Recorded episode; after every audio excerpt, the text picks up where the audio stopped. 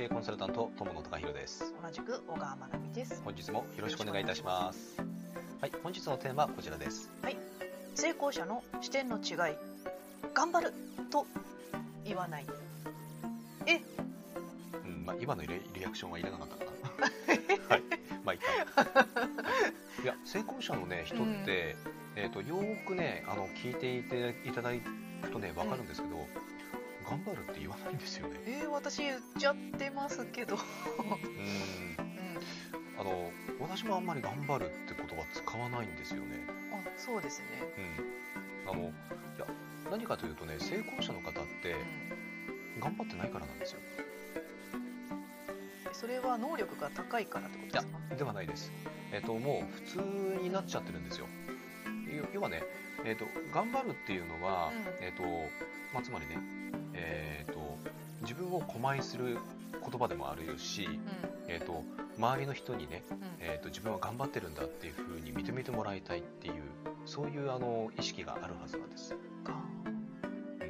ね成功者の方、まあうん。特にね起業されてる方っていうのは本当にあのある程度こうね、えー、と積み上げていくともうあのルーチンワークとかねそういったものは普通になりますしで自分が本当に目的を持ってやってるんでうん。その目的にあの向かって進んでるからうん。別にあの頑張ってるっていう意識がないんですよ。うん。うん。で、まあ、つまりねあのこれね頑張るっていうふうに言ってるか言わないかによって、えっと、自分の立ち位置っていうのが今どの辺にあるのかっていうのが分かったりします。うんであの頑張るっていう言葉が出なくなってきたらうん。自分自身に対してやっぱりあの自信というものがうん。備わってきたってことにもなりますしあとはその目的意識っていうのがはっきりしてきたという証でもあったりします。うん。うん、でこれね本当にあの分かりやすいあの言葉で、うん。うん。まあ、本当にこれを発するかどうかっていうのでうん。結構ね分かったりするんで、うん。でもやっぱり未熟だとうん。言っちゃいますよね。頑張んないと頑張ろうみたいな。言っちゃいますよね。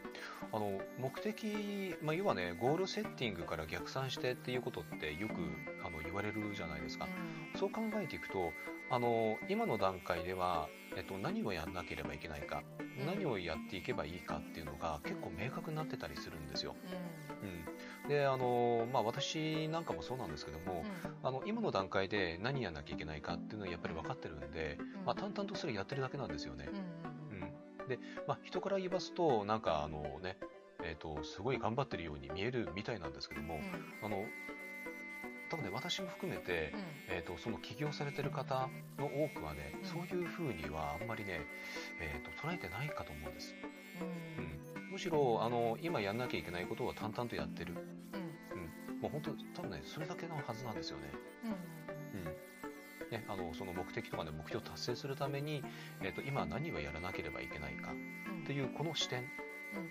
まあ、この視点に立つとまあそれ頑張るって言わないですよね、うん。うん。うん、あのここです。うんだからねえっ、とまあ頑張ると自分は言ってるかそれとも言わなくなったか。うん。ちょっとね、えーこの辺りもね、えーやはりあの視点の違いとしてありますので、はい。えーまあ、ちょっとね参考になればというふうにも思います。はい、はい、ということで本日は以上です。はい、はい、ありがとうございまし